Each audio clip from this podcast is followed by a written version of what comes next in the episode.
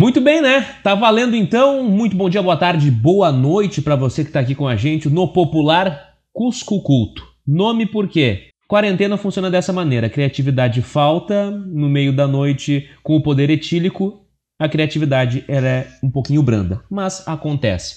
Então, muito obrigado pela sua parceria, pela sua companhia, numa chegada, numa proposta um pouquinho diferente nessa quarentena para alguns, nem tanto para outros, o pessoal que segue em frente, mas é certo que as ideias chegam e com tanta coisa boa no mundo como The Last Dance, um abraço, um beijo para a nossa querida Netflix, por que não mais um podcast para falar de basquete de um jeito descontraído, pelo menos nesta edição aqui, porque sim, o Cusco Culto, ele vai muito além de basquete. Somos conhecedores de pouco, mas faladores de muito. Por isso, atenção nesta epopeia que se inicia no seu podcast via Spotify, a plataforma que você quiser. Pra gente falar de basquete, fazer aquela coisinha gostosa em mais um dia de opinião, de debate, troca de ideias, chame como você quiser. Eu sou Pedro Soares, em primeiro lugar, muito importante falar isso. Ao meu lado, ele, que sim é parente, Pepe Soares, para a gente tocar à frente desse baita negócio, seu Pepe. aí, tudo certo? Ô, meu amigo Pedro Soares, popular baixo, vamos chamar pelos apelidos até para colocar numa, numa proximidade de relacionamento, né? Então, é um quase que um orgasmo vocálico poder participar nesse momento com você do Cusco Culto quero dizer que esse nome ele me relembra coisas extremamente uh, profundas.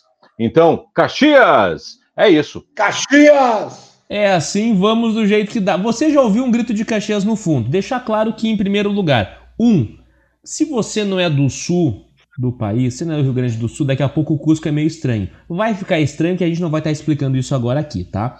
Mas se a gente quer falar de basquete e precisamos de convidados, o que a gente faz? A gente convida quem conhece. No nosso caso, o cachê era muito alto, então a gente convidou quem deu.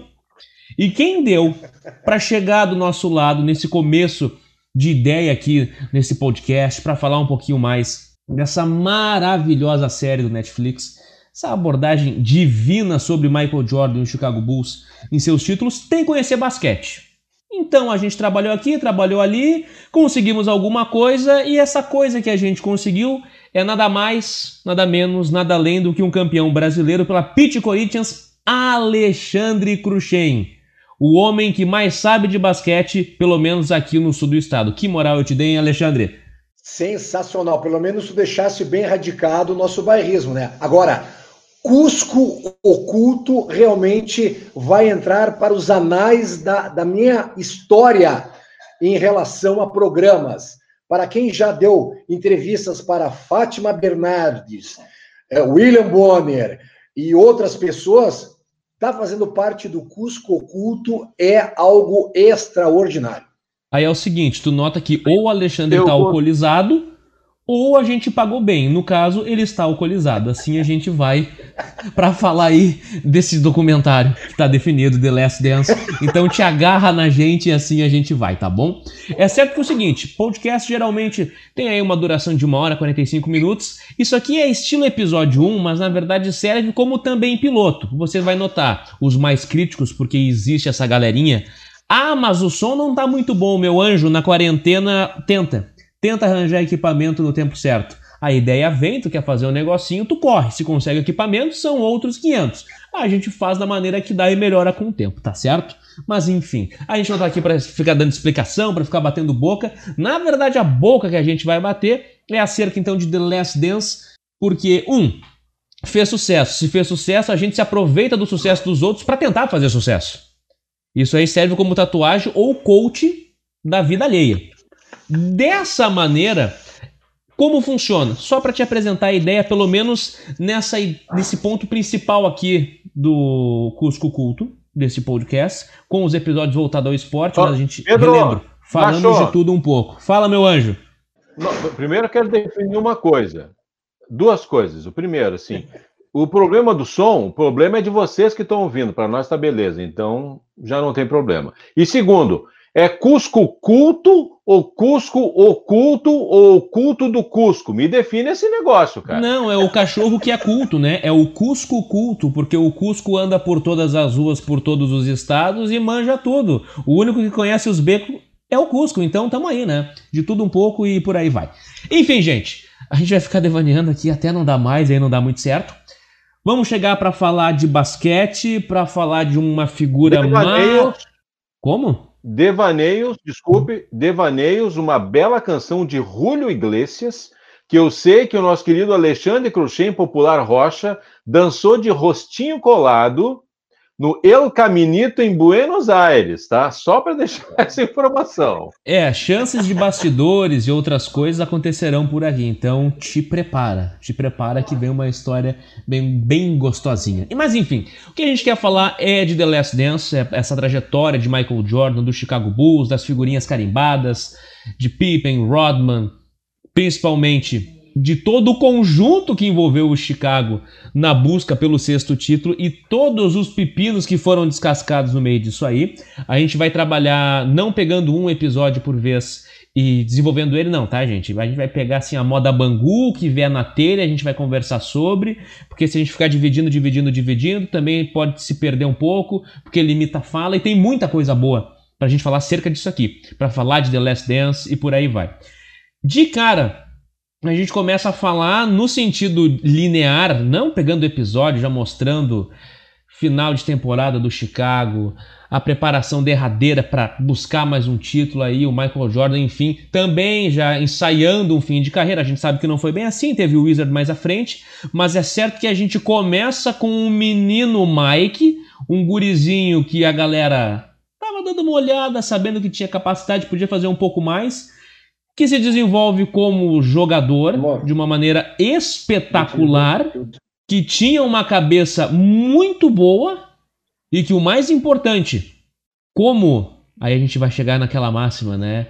Como jogador, a ponto de marketing, desculpa, não tendo rede social, o rapaz foi um monstro. Seja em campanha, patrocínio, o que você quiser. Para começar a fala, para a gente começar esse debate, senhores, Alexandre Cruxem, que muito cedo já aplicava a bola na cesta. Michael Jordan desenvolvendo vida como personagem de uma história que foi longa, que continua sendo, que tem aí documentário, aquela coisa toda. A forma que ele cresceu com o basquete, ela foi de fato meteórica, porque essa chegada no Bulls ali em 80, 84, em três jogos já virou titular e já foi embalando. Foi assim tão fácil, também pegando esses teus recortes como jogador profissional tá? Nesse teu período, tu já viu alguém com uma característica próxima de tão jovem já estourar, já conseguir controlar praticamente um vestiário, conseguir um pouquinho mais dentro de um time? Olha, na realidade a gente tem que pe pegar que o Michael Jordan começou a estourar numa época que a NBA estava tendo aquela parada de, de cara que bebia, inclusive no intervalo de jogo, para os caras realmente se cuidavam, que vinham na forma física, queriam shape, queriam treinar, queriam matar pau. Eu acho que essa foi a grande diferença do Michael Jordan no começo dele. Ele foi um cara sempre focado que a época que o Michael Jordan começou a jogar tinha muito cara bom. Carinha Abdul-Jabbar estava largando, Magic Johnson estava largando, Larry Bird estava largando, Clyde Drexler estava largando, Karl Malone, uh, John Stockton. Então, sabe, eu acho que foi uma questão assim, ó, de ele dar certo no time dele com a mentalidade que tinha. Inclusive, a gente viu no capítulo 1 ele falar que primeiro jogo dele fora, ele foi no quarto do todo mundo, porra, cadê todo mundo? Bateu a porta, todo mundo ficou em silêncio. Aí disse que abriram lá, ah, não, é o Hulk, é o Hulk, entra aí mulher pelada, cocaína em cima da mesa e tudo mais. Quer dizer, eu acho que era esse o basquete mais ou menos psicodélico dos anos 80, final dos anos 70, que devia ocorrer dentro da NBA. Ô, Rocha, já aproveitando esse teu gancho aí, o que é que tu fazia em 84, parceiro? Onde é que tu estava no universo? 1984 eu estava jogando pelo quarto ano, uh, terceiro ano consecutivo na Sojipa, como eu comecei a jogar em 1979, no Recreio da Juventude, em Caxias do Sul, com 16 anos de idade, em 84 eu já era adulto, já jogava pela Sojipa, ganhava 200 dólares para jogar e o um emprego que me dava, sei lá, hoje seriam dois salários mínimos.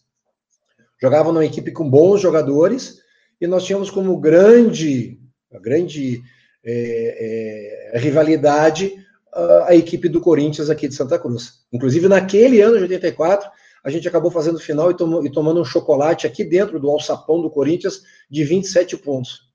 Pô, 27 pontos. E, e você, meu amigo Baixo, em 84, estava por onde?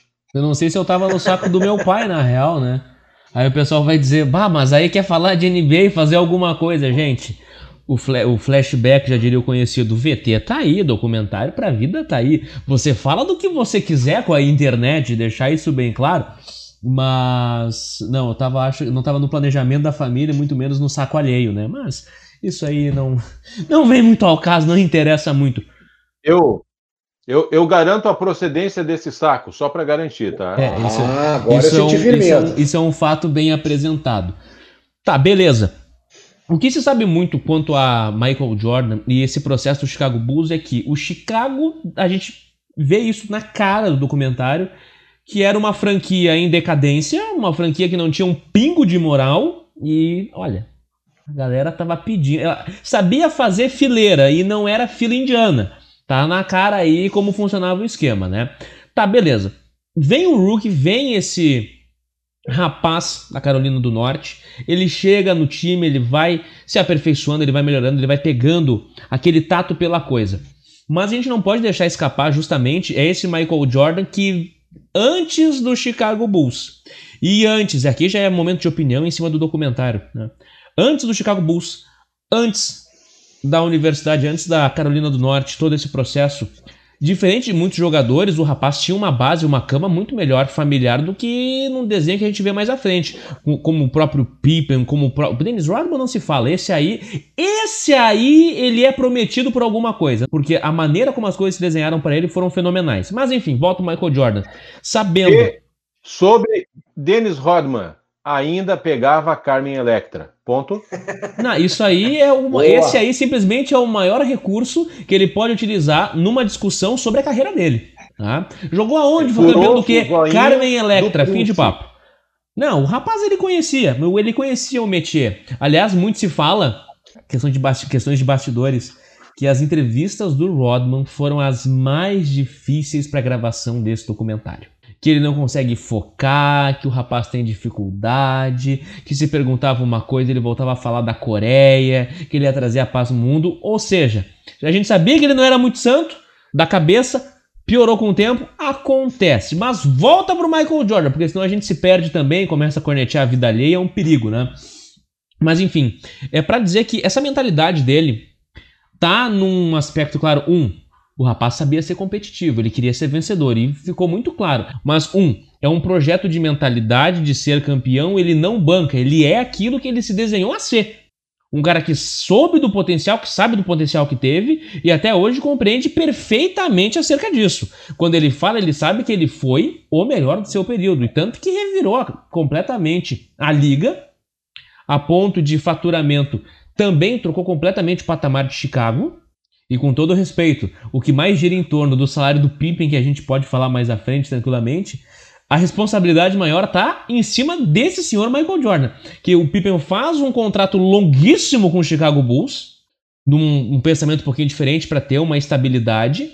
Só que as receitas começam a estourar em cima de diversas propagandas. E o pessoal vai dizer: ah, mas tinha Larry Bird, tinha Magic Johnson, tinha todo esse pessoal. Sim, e num planejamento assim funcionava. Mas é com Michael Jordan, com MJ, eu já diria The Black Jesus, que a coisa realmente muda de lado.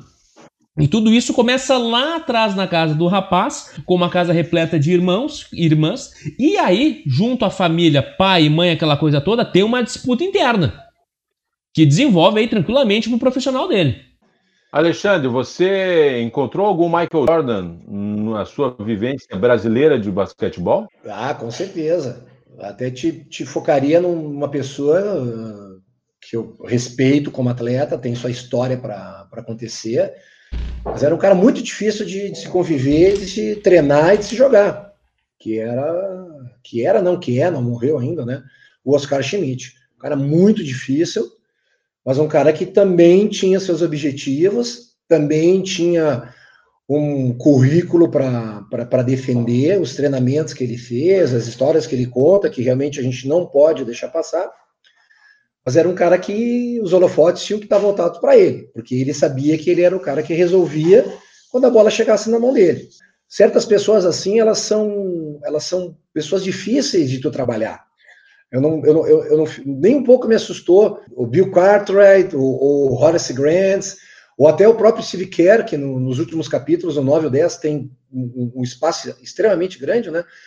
Uh, dizendo que até compreendia uma maneira uh, do Michael Jordan ser, mas que ele realmente era um cara que ele tinha que ter uh, confronto e, e, desafios 24 horas por dia. Pra, para algumas pessoas, e elas se tornam singulares, Oscar Schmidt, Michael Jordan, Kobe Bryant, esse pessoal tem que ser chato. Eles não podem ser os caras normais. Eles têm que ser chato. Tem que ser. Só que tem um, alguns são chatos, por exemplo, veio a nós, né? Que o Kobe Bryant ligava duas horas da manhã para o Michael Jordan. Ah, eu fiz tal movimento. Eu acho que esse é o cara chato, legal, querendo colher informações, né? Querendo aprimorar o seu jeito. Tem outros caras chatos que botavam pressão direto, como era o, caso do Michael Jordan, cara, ele botava pressão absurdamente grande nos seus companheiros. Absurdo. E, e os companheiros deles, de repente, sei lá, Pippen, me ajudem mais. Quem que podia, de repente, acompanhar, acompanhar ele nesse nível? Acho que mais ninguém, o resto era coadjuvante. Só que basquete não se faz com uma pessoa, né? A gente sabe disso. Então, já, já se fala no esporte coletivo que não tem como. Né? Acho que realmente a série fez uma coisa que para mim foi impactante de mostrar o Michael Jordan nu e cru, principalmente como ser humano. Porque ele não era bonzinho, não. Para o cara ser o que ele foi, ele precisa passar, às vezes, por cima de algumas pessoas. E ele fez isso com certeza. Eu, eu quero compartilhar uma frase, tá, não sei qual parte aconteceu, mas que ela tem um, um, um sentido, um peso muito forte, pelo menos na minha interpretação. Ele disse o seguinte: se o ídolo que você procura é um ídolo que não joga cartas, que não fuma charuto, que não toma uísque, que não joga golfe, eu não sou o ídolo que você quer. O cara tem que ter culhão para dizer isso, hein? Tem que ser o, o saco tem que ser roxo. É, até... Eu, eu até acredito, Pepe, que ele tenha falado isso agora, que ele já tem condições total. Um cara que tem 2 bilhões e 100 milhões de dólares na conta, acho que ele pode falar tranquilamente isso, né? Mas eu acho que ele também quis dizer que, sim, que ele fazia isso na época e que algumas pessoas não, não tinham esse conhecimento. O, o, o, o, Baixo falou certo, cara. Ele fez sucesso numa época que não tinha mídia social, cara, pelo amor de Deus. O cara fez propaganda de televisão que todo mundo era apaixonado, ia, ia correr para frente da televisão para ver a propaganda do Gatorade. Be like Mike, cara. Imagina. Os Estados Unidos inteiro sabia Be like Mike, porque queriam ser como ele. Né? Mas eu acho que isso não vinha à tona. Hoje a gente sabe que as pessoas fazem isso.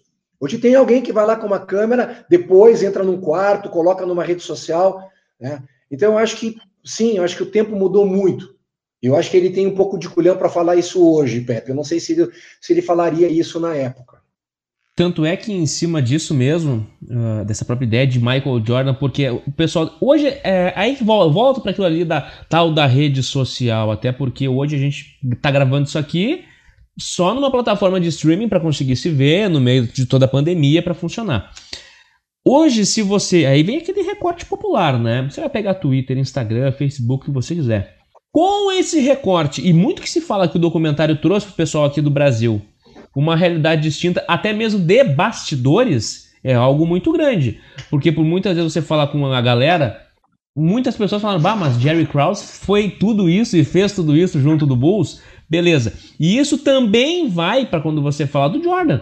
Porque tu olha para ele, beleza, jogador sensacional top 3 para alguns, que vai ficar ali batendo, dizendo que podia ser primeiro, podia ser segundo por isso, e vai argumentar, não vamos entrar nesse mérito, porque senão a gente se perde aí demais mesmo. Mas é para trazer uma ideia. Não, não, eu, eu, quero, eu quero entrar nesse mérito para você agora. Pedro Mansky Soares. Michael Jordan é o número um para você? Aí tem aquela galera que não diz que não pode comparar Pelé, Maradona e Messi. Com todo respeito, nenhum outro jogador virou a liga como ele fez. Acabou por aí. Alexandre, é ou não é? É? Ninguém Rocha. fez igual. Indiscutível o melhor jogador de todos os tempos. Indiscutível. É porque vocês não conheceram profundamente o Jimmy. deixa eu contar para vocês. Juvenil na Sojipa, fomos jogar com a seleção uruguaia adulta. Ginásio dele Cilindro. Ginásio para 15 mil pessoas, devia ter umas 4, 5 mil, né? Julho, eu jogando pela Sojipa, um frio absurdo. Recente, devia ter acho que uns 18, 19 anos. Segundo ano na Sojipa. Tinha 2 metros de altura, pesava 71 quilos. Aí, segundo tempo, nós tomando 30 pontos do Uruguai, tem o pivôzão lá, Carlos, não sei o que é lá, cara, 2 metros de altura, 110 quilos, cara, baita jogador e tudo mais. Técnico da Sojipa, professor Heron Reis, Cruxem, entra no lugar do Jamanta. Pá, fui lá eu aquecer, entrei no lugar do Jamanta. Primeira bola que o pivôzão pegou, ganchinho na minha cara. Segunda bola que o pivôzão pegou, uma pivoteada, deu uma bunda, bandejinha na minha frente. Na terceira, ele quis fazer, fechei a mão dele uma porrada. Mas uma porrada. Pegou o braço e tudo. Ele não falou nada. E eu enchi o peito, né? Eu falei, bah, eu tô grandão. Ele foi para o lance livre, pegou a bola, picou duas vezes. Em vez de olhar para o aro, olhou para mim e fez assim, ó. Oh, não cheguei mais, não cheguei mais perto dele o jogo todo. Recursos do basquete. Recursos do basquete, como tem que ser. Até porque a galera faz escola com Detroit Pistons, né? A galera fez escola. Naquela época, e para mim, um dos times que se puxou muito em recursos técnicos, mas um time que fez história para mim. Porque o Detroit, o Detroit Pistons encerrou nos Estados Unidos e mostrando para o mundo todo a diferença do basquete porrada e do basquete técnico. Ali, junto com aquele time do Detroit Pistons, Chuck Daly, uh, Isaiah Thomas, Bill Lambier, Dennis Rodman e, e, e, e, um monte de gente, ali se encerrou na NBA e na história do mundo o basquete pancadaria. Aquela, se não que a gente não veja hoje, né? Em alguns jogadores por algumas vezes. Mas hoje, com relação a flagrante, aquela coisa toda, se torna muito mais difícil. Exato. Deixar bem claro. O basquete Exatamente. também, felizmente, ele melhorou para parar com essa palhaçada. Exatamente. Porque a galera usava isso Exatamente. como um recurso. Usava como um recurso. Que, no meu ver, aí não, não facilita, não ajuda e não desenvolve jogo nenhum. Perfeitamente. Perfeitamente. Aí tem o pessoal que é mais da Continuamos raiz. Continuamos com Continuamos porque eu interrompi aí para falar do horror.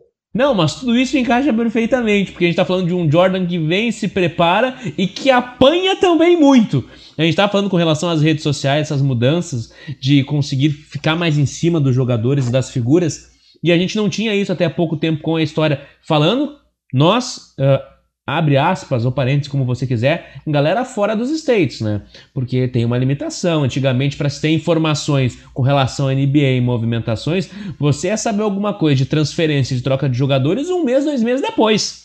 E com muita dificuldade, olha lá. Não era assim tão simples para se conseguir. Eu tô falando aí recorte de década de 80, 90. 90 já deu até uma melhorada, mas ainda era muito complicado. Mas isso eu volto só para concluir que Todo esse giro é: nós estamos descobrindo uma faceta de Michael Jordan, não somente jogador, mas pessoa, porque antes só se tinha o jogador e o jogador não se discute, mas a pessoa é uma coisa que vem diferente e aí o pessoal começa: ah, mas funcionava assim, ah, mas funcionava assado. Até porque tem uma parte maravilhosa desse documentário que é quando eles vão mostrar pro Michael, pega o bom e velho tablet, assim, olha aqui que o Isaiah Thomas falou. Aquela saída depois que o Bulls consegue finalmente ser campeão, eliminar o Detroit, fazer toda aquela coisa, e a galera não cumprimenta. Não tem a, a, a troca de fala, de olhar, de nada depois da partida. Ele, assim, é muito bom porque, tá ligado aquela criança, para quem já jogou futebol na rua, né, com os amigos, e tinha sempre tinha o piá que era dono da tal da bola, né? Se tomasse uma janelinha, o desgramado pegava a bola dizia: Não brinco mais e ia para casa. E acabava o futebol de todo mundo. Esse é o Michael Jordan, mas também é o Isaiah Thomas. O Isaiah lá quando foi derrotado e o Michael hoje quando pega o tablet. Porque assim, não, não, isso, é, isso, é, isso é pista fria. Você não precisa nem falar, não, não, não precisa me mostrar, isso é mentira. Não quero nem saber. Mas é um rancor. E não esquece, Baixo, que aquela atitude custou pro Isaiah Thomas fazer parte do Dream Team, né? Só isso. Né? Total. Né? Ele, porque assim, ó, ele já não tinha a cara, assim, a boa fama com o resto da galera. Depois daquilo ali, amigo, benza em cruz e segue adiante. Aquilo ali, ele estar fora do Dream, do Dream Team foi só uma consequência de tudo aquilo que ele foi construindo durante a liga. Não digo como jogador, mas Estou pela forma de jogo. Estou defendendo a Isaiah Thomas. Michael Jordan é muito rancoroso. Ah, não, isso eu também acho que é demais. Não, eu acho que dava para dizer, não, beleza, fazia parte do jogo. Mas o cara é tão competitivo que não sei quantos anos depois, não sou formado em exatas, então fica complicado. Mas Tchê diz assim: ah, não, realmente é um baita de um danado, e deixa passar. Mas assim, não quero nem ver a mentira do cara. Vamos parar com isso, né, guerreiro? Não se preocupa com IPVA nem IPTU, vamos parar com isso daí. Dá desculpa pro cara, rapaz, que bobagem. Ah, enfim, palhaçada. É, mas o baixo, quem, quem, quem disputa esporte de alta competitividade, e inclusive tem isso muito no futebol aqui, uh, tu guarda rancor sim e tu leva. Tu tem certas pessoas que tu não quer nem saber, sabe? Jogadores, dirigentes, e, e isso fica muito claro para mim no, no, no, no, no, na, no seriado, porque para mim aparece o Jerry Krause como o maior FDP da face da Terra, e sim alguns jogadores com rancores de alguns jogadores. Ah, até assim, eu vou dar um tempo. Agora, falou ali do Jerry Krause, a gente voltou a falar dele. É dito, sim, pelo diretor, que a intenção não era fazer a caveira do, do Krause, tá? É, realmente, depois, no desenvolver da série, ali pelo menos em torno do episódio. Acho que mais ali pro 6, 7, 8, tu não tem mais isso tão na cara, não se fala mais tanto do Jerry Krause. Ou pelo menos não se dá assim aquele tom de esse foi o cara que rachou o grupo. Tá, foi o cara que rachou o grupo, com todo respeito. O amigo não se ajudou. Foi o cara que deu seis títulos também, né? Mas é isso aí que é o ponto importante. A galera queima o baixinho, mas com todo respeito. Quem acerta, quem olha, quem tem uma puta visão de mercado é Jerry Krause. Quem vai lá no draft, olha bem, sabe do Pippen, depois busca o Kukoc fora. Velho, com todo respeito, fale o que quiser. A parcela dele é muito maior positivamente do que, ah, chegou no sexto e vamos romper com fio, vamos para reformulação. Tá. Daí tanto que termina a série assim, ó, ah, e aí Michael Jordan se aposenta, o Bulls entra em reformulação, achando que dava para buscar mais um título. Beleza, não duvido que buscasse. Mas ah, vamos se respeitar. Existe uma construção em cima de sim, todas as personalidades, no meu ver, todo tipo de personalidade no campo competitivo de esporte, elas são difíceis elas são completamente difíceis e tu não pode dizer isso. Ah, tem um jogador que outro tem as suas exceções? Claro que tem. Mas aí tu vai me dizer que Michael Jordan não era difícil? Era. Scott Pippen não ia receber a bola no, no último lance? Foi pro Kukoc? Não saiu do banco? Dennis Rodman tinha que ficar 48 horas em, em LA e voltou 88 depois? Então existiam condições que faziam com que as coisas não fossem fáceis. Mas assim, para quem viu a série já ficou assim, é Jerry Krause ao inferno. Não. Não é assim, o cara tem uma parcela enorme também na reformulação. Não foi ele que pega o Jordan no draft, não, não é ele que pega, mas mesmo assim é ele que tem a peça principal e consegue formar todo um elenco para produzir mais e simplesmente ter seis títulos. Então, assim, para quem Ô, queima o rapaz, vamos devagar. Uh, uh, fica muito claro na série, e isso eu conversei com o Pepe também que é, um, é, que é uma coisa que tem muito uh, característica para mim, isso ficou muito claro do profissionalismo americano. O americano tem essa porra de o filho fecha a porta, mas não tranca, né? Aí o pai tem que bater na porta, né? Posso entrar, a gente vê essas porra no filme, que é uma coisa que tem, é da cultura deles. O cara veio de uma família pobre, apareceu a história do Pippen e tudo mais. Porra, o diretor não quer saber. O diretor ofereceu 11 milhões para ele em 12, sei lá, dava 2 milhões e pouco por ano, por um contrato, eu acho que de 7 anos dava o de seis anos. Ele pegou e assinou, cara. Ele pegou e assinou. Cara, o problema é dele. E isso fica muito claro no profissionalismo que eles têm. Joguei em 1995 com o Oscar Schmidt no Corinthians Emoy e tinha um armador chamado uh, James Carter. Esse cara foi profissional da NBA, ele jogou no New York Knicks, ele jogou também em Porto Rico, ele morava lá, ele era pupilo do técnico que era Flor Menezes, e ele trouxe para o Brasil. Eu conheci o cara, a gente conversava, lá tinha um papo. Aí teve um jogo, cara, que ele chutou Uma bola errou, duas bolas errou, três bolas errou, quatro bolas errou. Aí o técnico tirou ele. Deixou ele lá, sei lá, três. Não tinha quartos, naquela época era dois tempos de 20. Deixou ele dois, três minutos, voltou com ele. Ele pegou a primeira bola, chutou, errou. Pegou a segunda, chutou, errou. Pegou a terceira, chutou, errou. E continuou, porque ele tinha carta branca com o técnico. Sei lá, passou, sei lá, cinco dias, nós estávamos batendo bola. Falei para ele, cara, deixa eu te fazer uma pergunta. Naquele jogo tal, ah, sim. Cara, tu chutou a primeira, errou, tu chutou a segunda, errou, chutou a terceira, errou. Aí o técnico te, te tirou e tu voltou, e aí tu chutou a quarta, errou, tu chutou a quinta, errou. Cara, como é que tu te sente isso? Ele falou, cara, eu, eu não me sinto nada. Eu sou pago para chutar e meter. Se eu chutar e errar e não sair, o problema não é meu, é do técnico. Ele recebe para isso. Cara, aquilo para mim, sabe, eu levei para o resto da vida aquilo, o, o, o, que tipo de mentalidade que eles têm. Ou seja, eu sou feito para chutar bola. É feita uma jogada para me definir aquela bola. Se eu errar uma, duas, três, quatro, cinco e os caras continuarem passando para mim, eu vou continuar chutando e errando. Se, quem tem que me tirar é o técnico. Nós brasileiros temos aquela coisa, ah, eu, eu, se eu errei uma ou duas, vai, eu não posso errar a terceira porque senão eu vou sair. Lá eles estão cagando e andando, porque se ele errar a segunda ou terceira e continuar jogando, o salário dele no final do mês vai ser o mesmo. Então essa grande definição de profissionalismo que eu achei do caralho do Michael Jordan falar que quem cagou no patê aí foi o Pippen. E quem defendeu o Pippen foi o Pepe. Direto, ele é apaixonado pelo Pippen eu gostaria de ter um, um, um cadinho da atenção de vocês no seguinte sentido. Jerry Krause, o papel que o Jerry Krause faz de vilão e de super-herói, vamos pegar nesses termos, na vivência do basquete que tu teve desde lá do início no, no Recreio Bandeirantes até o, a tua carreira como técnico, Alexandre, que nós também falaremos em alguns episódios sobre essa. Recreio da juventude, exatamente. Recreio dos vovô. Uh, nesse período todo, quantos Jerry Krause tu encontrou? Acredito que em cada time tu encontrou um. Ah, com certeza, Pepe. Com certeza. Se não fosse aquele que, aquele que não queria mandar um técnico, um jogador embora, era aquele que queria o ego para ele, mostrar que, que o título foi em função de. Ah, tu pode ter certeza, Pepe. E assim, ó, nós estamos falando em patamares completamente diferentes, né? Porque a gente sabe que o Jerry Krause devia ter uma be um belo do salário, né?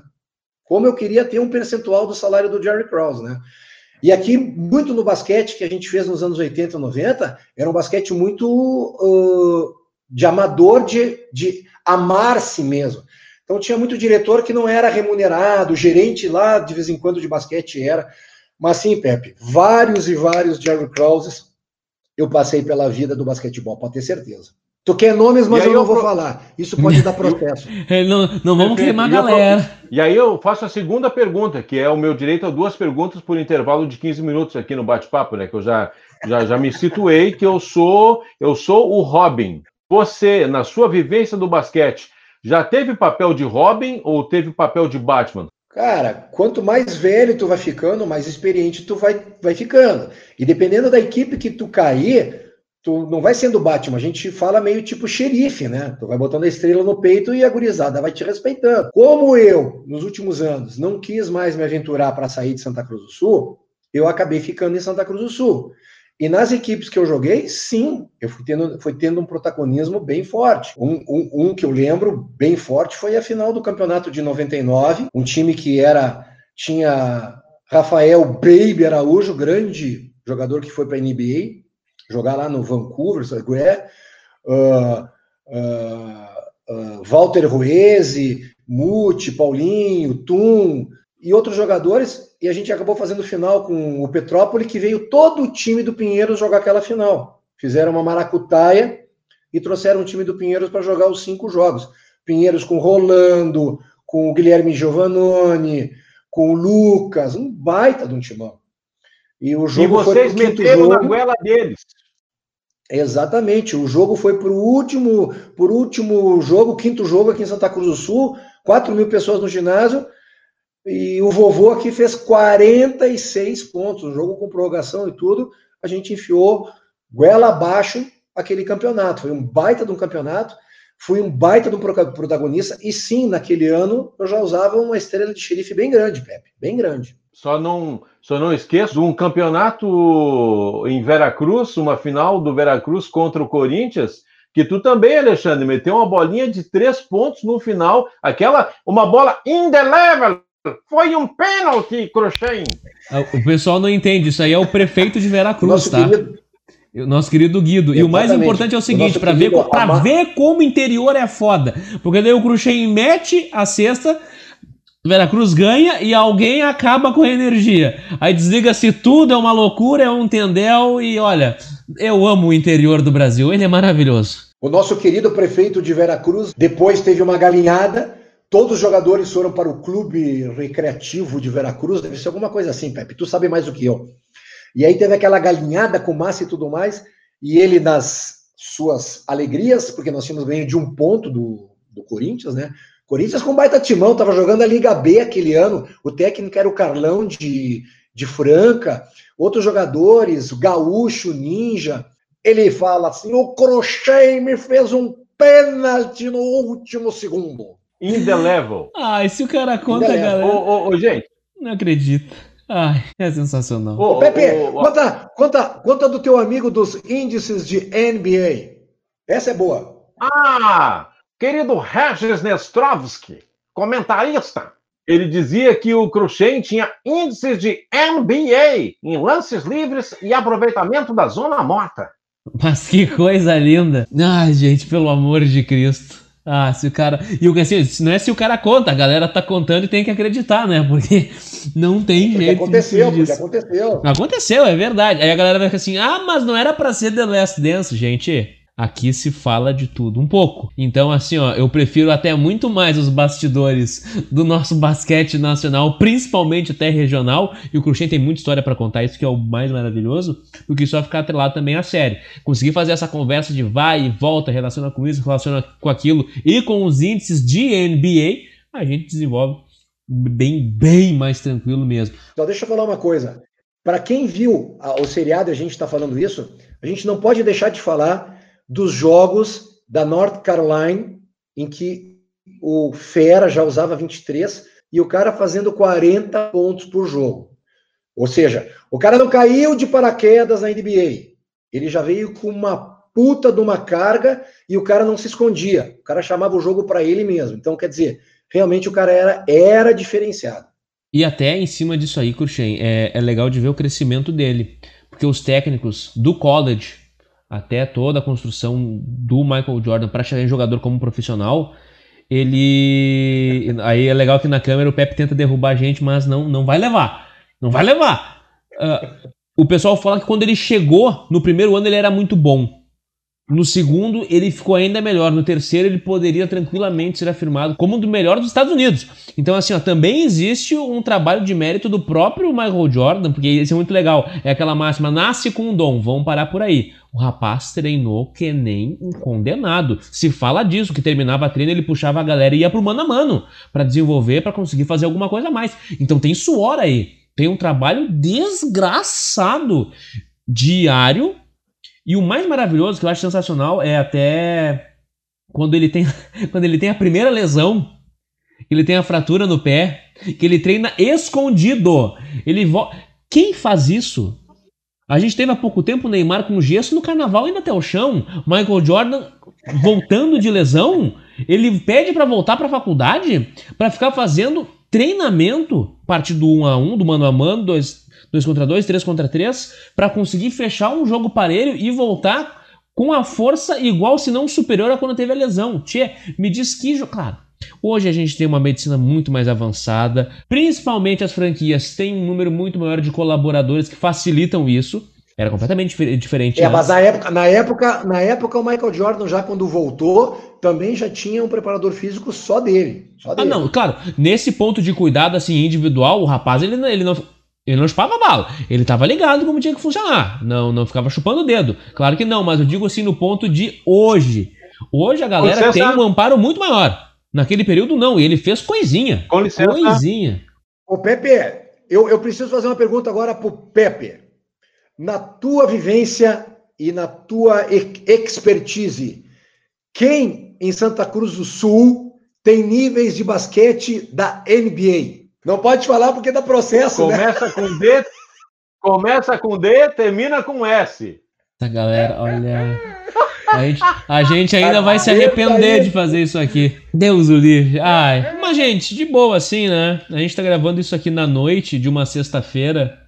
E a galera tá toda meio soltinha já, até porque a sexta-feira promete para todo mundo. Tá bom pro, tá bom pro episódio piloto, o né? O único alcoolizado é o Cruxem. Ah, esse aí já, já tá mais para lá do que para cá, mas é aí que fica melhor. É isso, um beijo para vocês, muito obrigado e até a próxima, se assim der certo, né? Vai dar certo, sim.